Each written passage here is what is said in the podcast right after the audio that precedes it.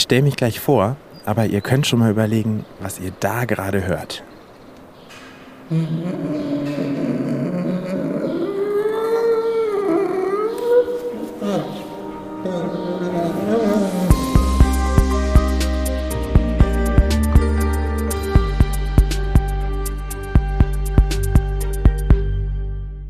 Was ihr da gerade gehört habt, war ein Brillenbär. Allerdings kein Brillenbär aus Südamerika, sondern einer der Brillenbären des Frankfurter Zoos. Ihr seid nämlich bei Hinter dem Zoo geht's weiter, dem Podcast vom Frankfurter Zoo und der Zoologischen Gesellschaft Frankfurt. Ich bin Marco Dinter und wir wollen heute zusammen über ein Thema sprechen, was mich besonders interessiert, nämlich über die Gestaltung von modernen Tieranlagen. Da gehört einiges dazu, was man sich so als Laie vielleicht gar nicht im ersten Moment denkt. Und ich verrate euch ein kleines Geheimnis. Wenn ich Langeweile habe oder wenn ich mal auf einer langen Zugfahrt bin, dann entwerfe ich gern selber solche Anlagen in meinem Notizbuch. Und daher bin ich umso gespannter zu erfahren, was alles hier in der Brillenbärenanlage des Frankfurter Zoos so an Besonderheiten ist. Diese Anlage ist ja quasi ein künstlicher Lebensraum für die Brillenbären. Der natürliche Lebensraum sind die Graslandschaften und die Nebelwälder der Anden, also auch in den etwas höheren Lagen. Und das unter anderem auch im Manu Nationalpark in Peru. Dort arbeitet meine Kollegin Roxana Rojas Verapinto und die hat erforscht, warum Brillenbären da manchmal zum Problem werden und auch was Physales dazu beitragen können, diesen Konflikt zwischen Mensch und Tier etwas abzuschwächen.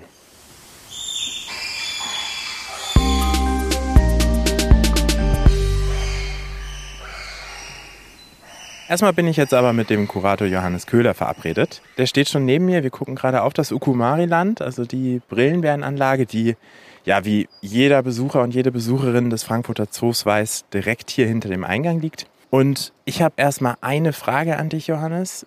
Wir haben ja aktuell zwei Brillenbären, aber ich habe die noch nie zusammen gesehen. Woran liegt das denn? Also wir haben jetzt noch äh, zwei männliche Brillenbären. Bis vor kurzem hatten wir noch vier Brillenbären. Die halten wir sowieso getrennt, die lassen wir nicht zusammen. Ähm, das entspricht einfach auch dem Naturell von diesen Bären. Das sind ja keine hochsozialen Tiere ähm, und es würde wahrscheinlich massive Spannungen zwischen den beiden geben. Und wir, wir müssen das ja nicht machen, weil wir eben genügend Platz auf getrennten Anlagen haben. Du sagst jetzt gerade getrennte Anlagen. Wir stehen ja jetzt gerade davor. Wenn man hier tagsüber ist und sich nicht einen Bär irgendwo zurückgezogen hat, weil er Mittagsschlaf macht oder so, dann sieht das ja aber durchaus so aus, als wären die zusammen auf einer Anlage. Wie funktioniert das denn? Ja, die drei Außenanlagen äh, vom Okumari-Land, die sind äh, getrennt durch Trockengräben und die sind eben so angelegt, dass man die von, also von dem Platz, an dem wir jetzt hier stehen, zum Beispiel überhaupt nicht sehen kann und so dass halt optisch der Eindruck einer einzigen durchgehenden Anlage entsteht. Kannst du vielleicht mal unseren Hörerinnen und Hörern, die die Anlage vielleicht nicht so kennen, so ein bisschen beschreiben, was wir jetzt gerade sehen? Ja, wir sehen im Prinzip eine, eine etwas felsige Hanglandschaft. Äh, äh, bepflanzt mit viel Kletterbäumen und da drauf sind auch alte Platanen, also ähm, alte Bestandsbäume aus dem Zoo. Äh, ein paar Gebüsche sind da, Wasserbecken. Aber eine, eine, eine moderne Bärenanlage hat auf jeden Fall einen Naturboden. Früher gab es das häufiger, dass man solche also reinen Kunstfelslandschaften hatte. Äh, das war auch in der alten Bärenanlage in Frankfurt so. Aber das ist natürlich nicht schön für die Bären. Eine Naturbodenanlage sollte man haben. Man kann natürlich auch äh, Anlagen, die in mancherlei Hinsicht veraltet sind, noch mit einigen Griffen äh, so managen und umbauen, dass sie für die Tiere besser sind. Aber natürlich ist es ab einem gewissen Zeitpunkt einfach besser. Man bekommt eine komplett neue Anlage, direkt mit einem Naturboden. Die Anlage hier ist ja auch relativ neu und hat bestimmt noch einige Sachen, die man so als Besucher gar nicht auf den ersten Blick sehen kann. Deswegen würde ich vorschlagen, wir gehen vielleicht einfach mal drauf und gucken uns das aus der Nähe an. Machen wir.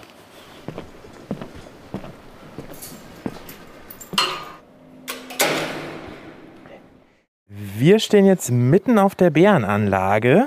Ähm, ich hoffe, es ist aber kein Bär mit draußen, oder Johannes? Nein, kein Bär mit draußen. Die Anlage ist im Moment frei. Äh, wir müssen ein bisschen nachrüsten. Auf dieser Anlage waren bis vor kurzem noch äh, Kaschu und Sojana, die beiden weiblichen Brillenbären, Mutter und Tochter. Und die haben hier am Haus ein bisschen äh, ihren Spieltrieb freien Lauf gelassen, haben so eine Isolationsfolie frei gekratzt unter der Kunstfelswand. Und ähm, der Bär, der jetzt hier drauf soll, das ist der Manu, äh, der ist noch stärker und noch destruktiver veranlagt und äh, dementsprechend mussten wir hier mal was nachbetonieren. Das heißt, man muss durchaus bei so einer Anlage, die baut man nicht einmal und dann kann man sie 20, 30, 40 Jahre stehen lassen, sondern man muss auch immer noch mal wieder nachrüsten. Ja, muss man auf jeden Fall.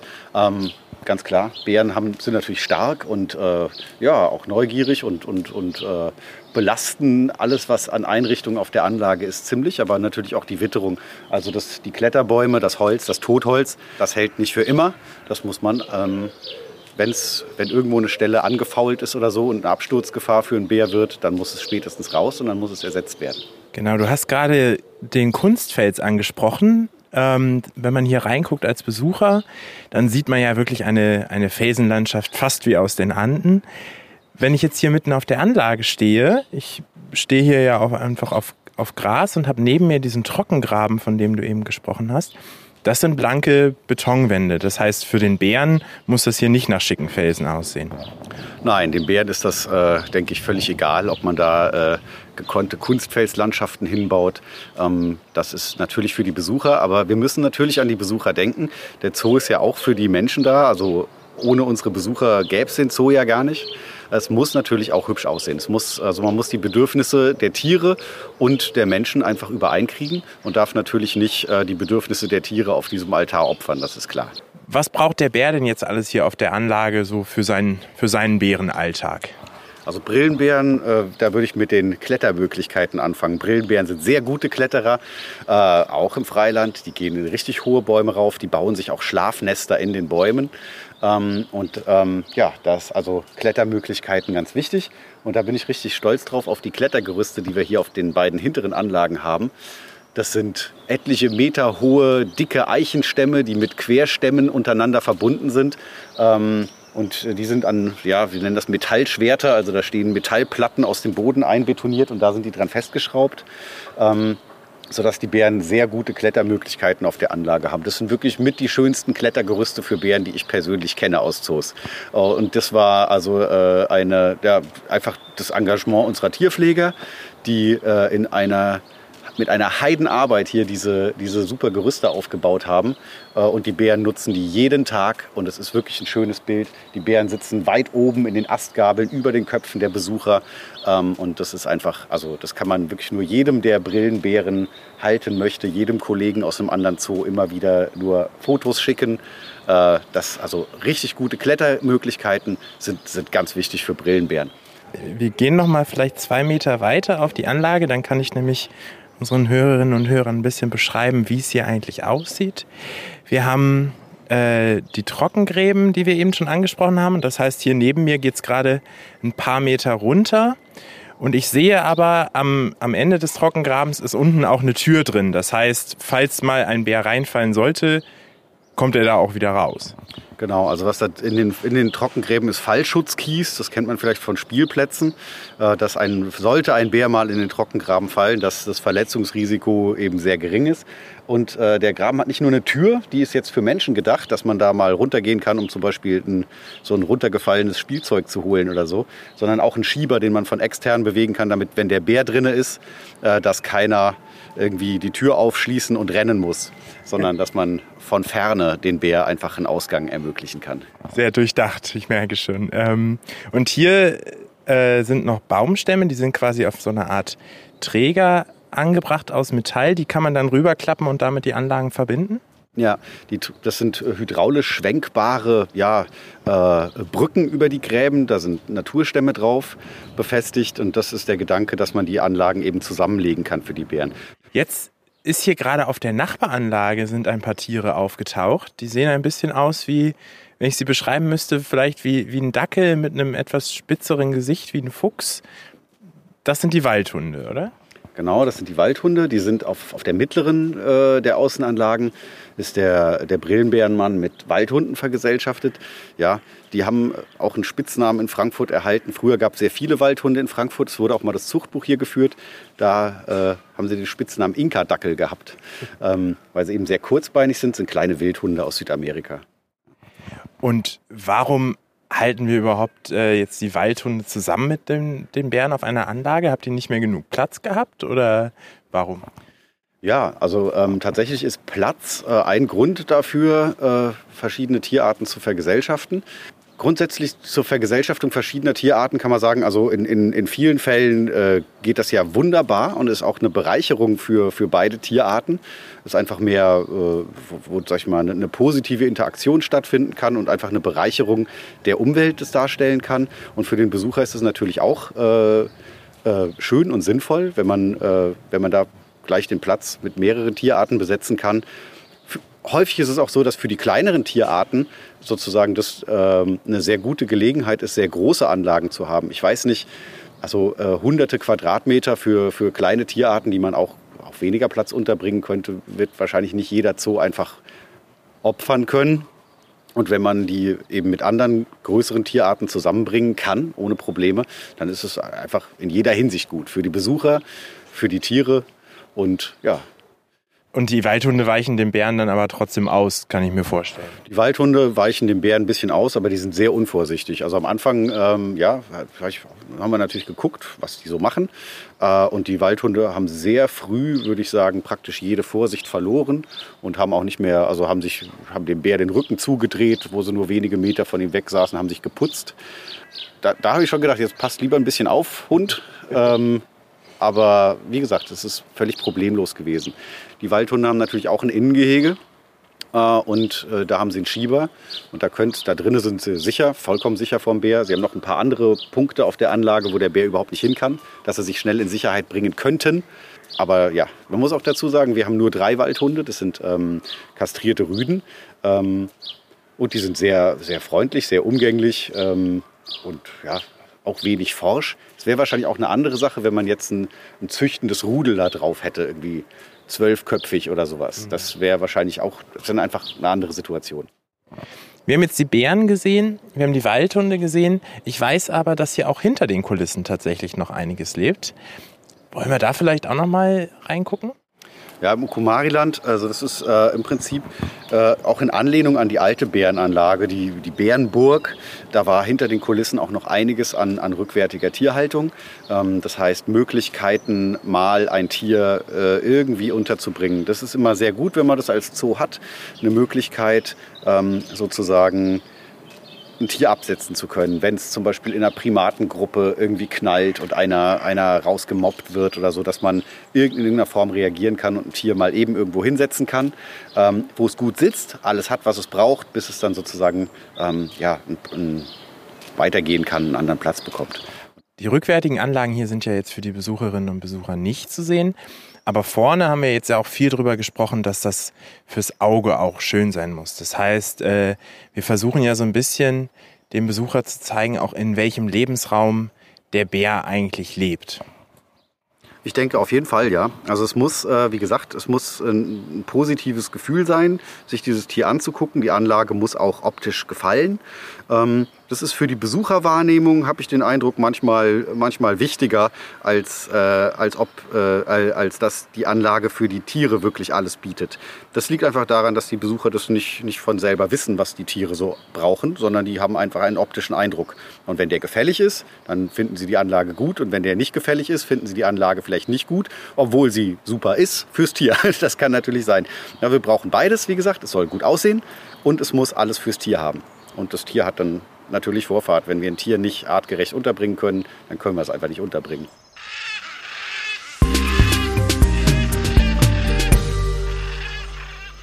Wir machen jetzt den Sprung aus dem Frankfurter Zoo nach Südamerika und zwar in den Südosten Perus. Da liegt der Manu Nationalpark. Da engagiert sich die Zoologische Gesellschaft Frankfurt schon seit vielen, vielen Jahren. Und Manu ist wirklich ein Hotspot der Biodiversität. Also da gibt es Rekordzahlen an Arten und nirgendwo sonst gibt es so viele verschiedene Arten an Vögeln, Reptilien, Amphibien oder Schmetterlingen. Also ein ganz, ganz wichtiges Stückchen Erde. In den höheren Lagen des Nationalparks, in den Andengebieten, da gibt es Graslandschaften und Nebelwälder und dort lebt der Brillenbär. Die Brillenbären sind gefährdet, weil der Lebensraum außerhalb des Nationalparks immer weiter zurückgeht und das führt zu einer Menge Konflikten. Meine Kollegin Roxana Rojas Verapinto hat das ZGF-Programm zum Schutz des Brillenbären mit aufgebaut. Ich habe mit ihr über diese Konflikte gesprochen, die zwischen Brillenbären und der lokalen Bevölkerung entstehen und auch über mögliche Lösungsansätze. Leider war die Internetverbindung nach Peru sehr instabil, sodass wir Roxana nicht immer gut verstehen konnten. Deswegen haben wir uns entschlossen, für diese Folge das Gespräch mit ihr zu synchronisieren. Als erstes wollte ich von Roxana wissen, warum die Brillenbären in Peru zum Problem werden. Hier in Frankfurt sehen die ja eigentlich sehr niedlich aus und als könnten sie keiner Fliege was zuleide tun.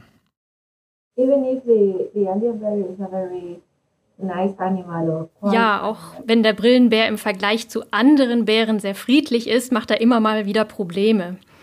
Manche Bären gehen in die Maisfelder der Menschen, um zu fressen, oder sie greifen das Vieh an.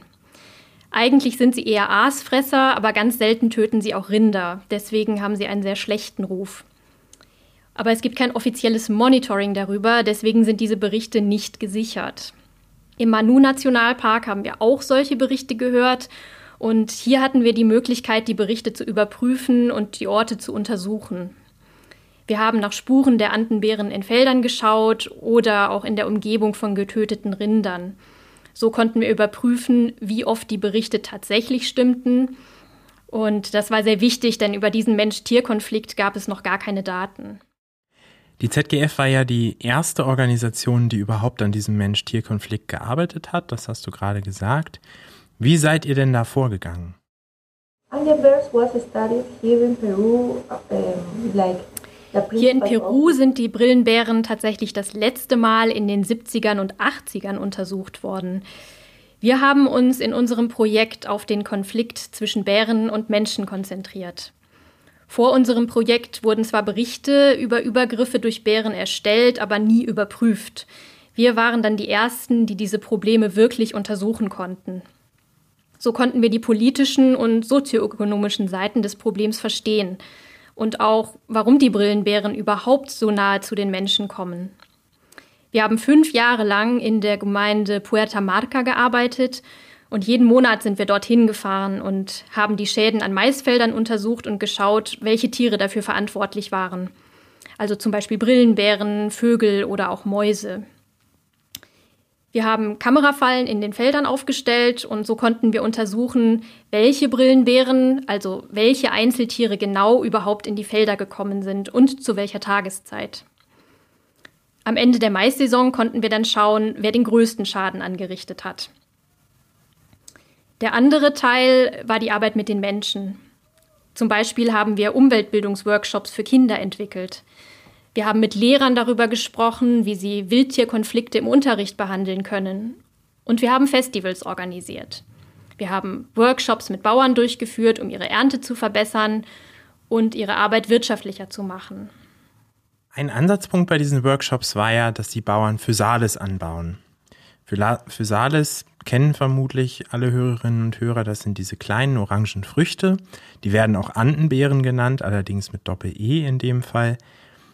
Die sind nämlich für die Brillenbären deutlich weniger attraktiv als Mais. Was habt ihr denn außerdem noch gemacht? Yes, in Patamarca eh, in Puerto Marca haben einige Menschen Physalis angebaut oder als Alternative geimkert. Das waren aber nur zwei oder drei Familien. Wir haben deshalb Verbände in den Gemeinschaften gegründet und die Menschen dabei unterstützt, wie man solche Vereinigungen managt, Buchhaltung und so weiter. So haben wir die Farmer vernetzt, die vorher eher alleine ihre Feldfrüchte angebaut haben. Agraringenieure haben zusätzlich ihr Know-how bereitgestellt und wir haben den Bauern technische Unterstützung gegeben beim Anbau von Nutzpflanzen, vor allem von Physalis. Damit haben sich die Anbaugewohnheiten verändert und die Bauern hatten bessere Ernten. Außerdem unterstützen wir einen Frauenverband, der Kunsthandwerk herstellt. Die Produkte wurden auch schon vorher gefertigt, aber wir haben den Frauen gezeigt, wie sie die Qualität der Ware verbessern können, durch bessere Farbkombinationen zum Beispiel und eine größere Vielfalt an Produkten. Du hast ja lange mit der ZGF gearbeitet. Was war denn der interessanteste Teil deiner Arbeit?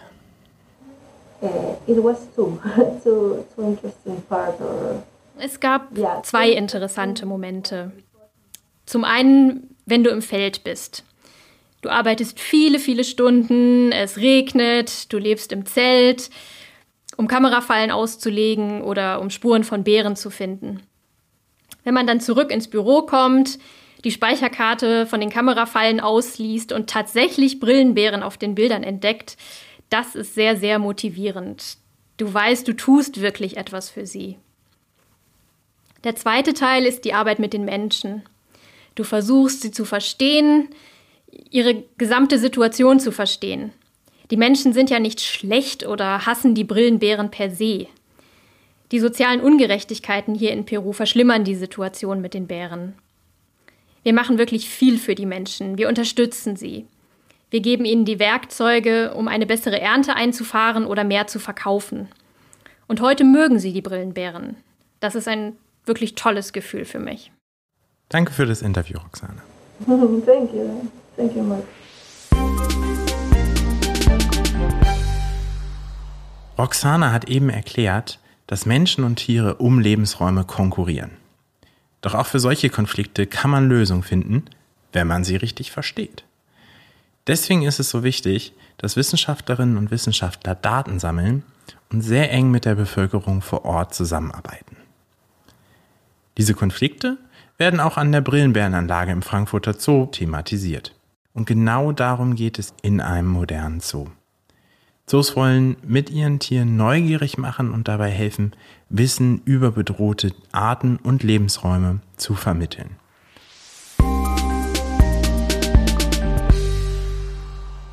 Die Brillenbären leben ja eher in den Andenregionen des Manu-Nationalparks. Das heißt in den Graslandschaften und in den Nebelwäldern.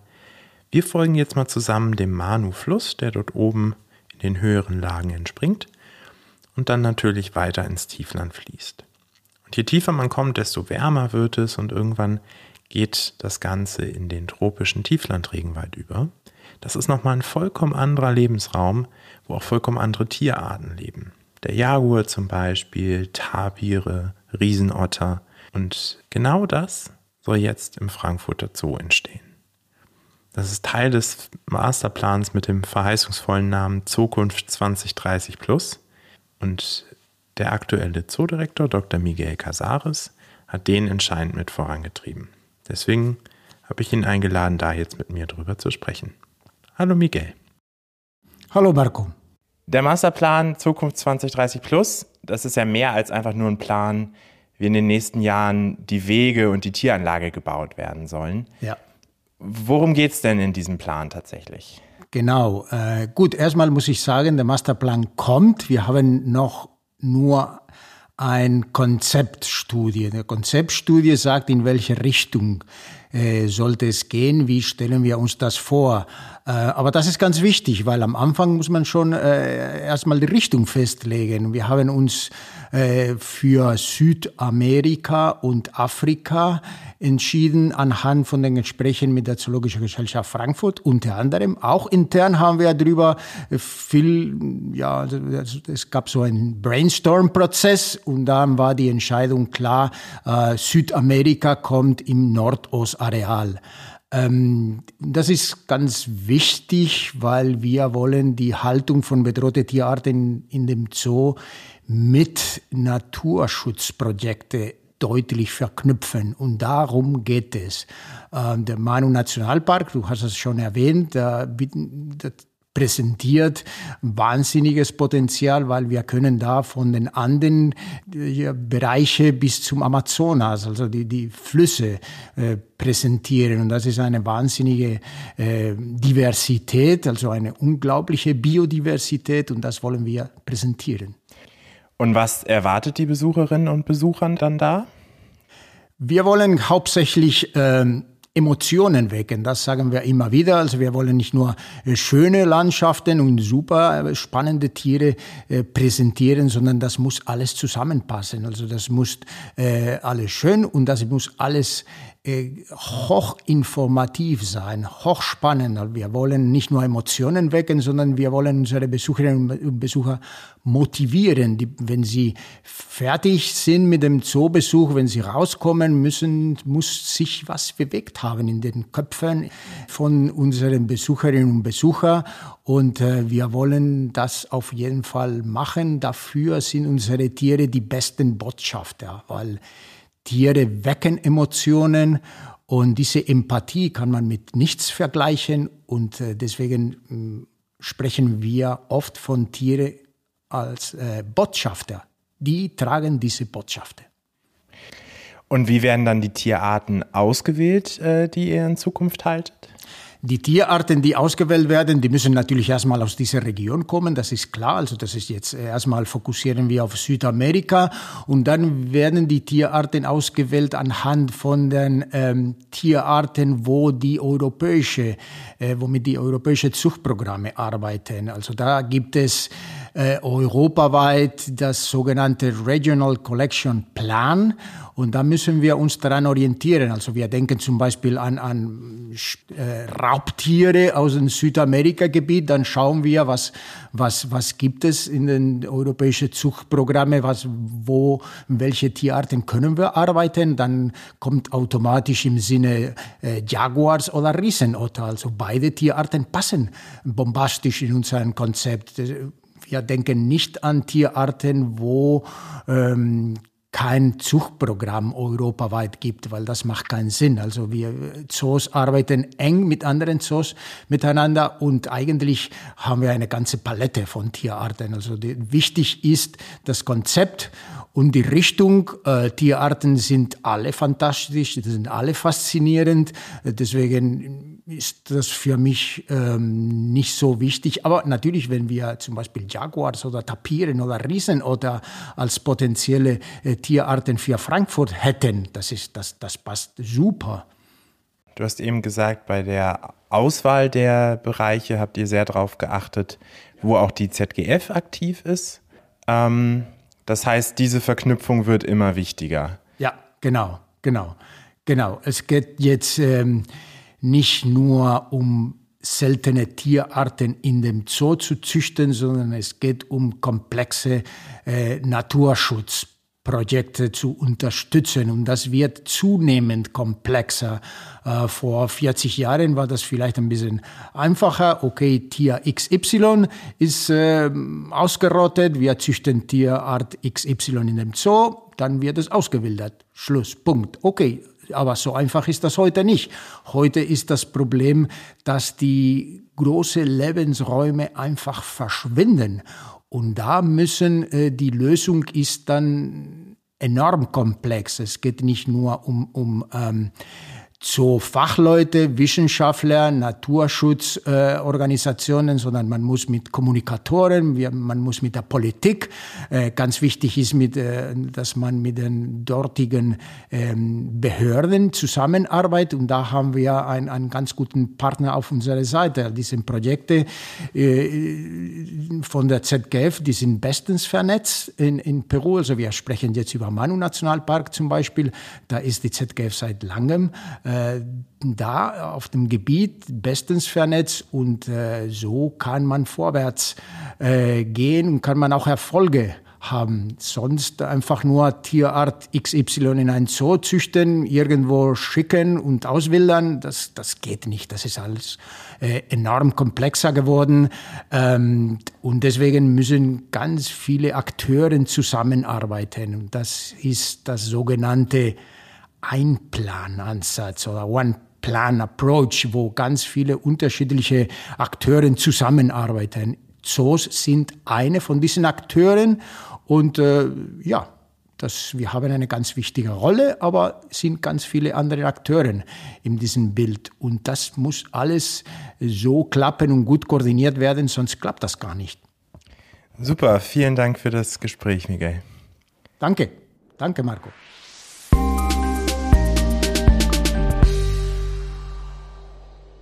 Wir haben heute ja viel über das Thema Lebensräume gesprochen. Zum einen über die künstlichen Lebensräume hier im Frankfurter Zoo, zum anderen über natürliche Lebensräume. Im Zoo bei Tieranlagen, da muss man auf sehr viele Dinge achten, damit sich Tiere wie zum Beispiel die Brillenbären wohlfühlen.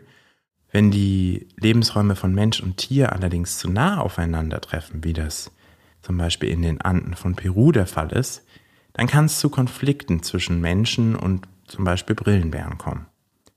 Wenn man versucht, diese Konflikte zu lösen, dann sollte man sie erstmal wirklich erforschen, um sie zu verstehen, so wie meine Kollegin Roxana das gemacht hat.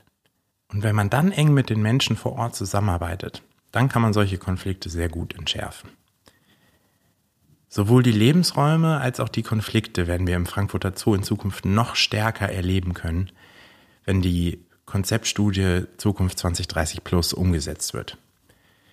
Darüber habe ich mit Miguel Casares gesprochen und der hat nochmal betont, wie wichtig es ist, dass wir im Natur- und Artenschutz alle an einem Strang ziehen. Das heißt, dass Naturschutzorganisationen, Zoos und Behörden alle eng zusammenarbeiten, um dieses Ziel zu erreichen.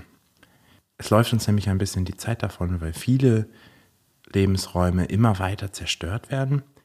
Und das ist ja was, was wir hier in Deutschland oft nur aus den Nachrichten kennen, wenn irgendwo der Regenwald brennt oder gerodet wird. Aber es hat auch einen direkten Einfluss auf unser Leben. Was das ist, das werdet ihr in der nächsten Folge von Hinter dem Zoo geht's weiter erfahren. Mein Name ist Marco Dinter und ich freue mich darauf, wenn ihr das nächste Mal wieder einschaltet bei Hinter dem Zoo geht's weiter. Bis dahin.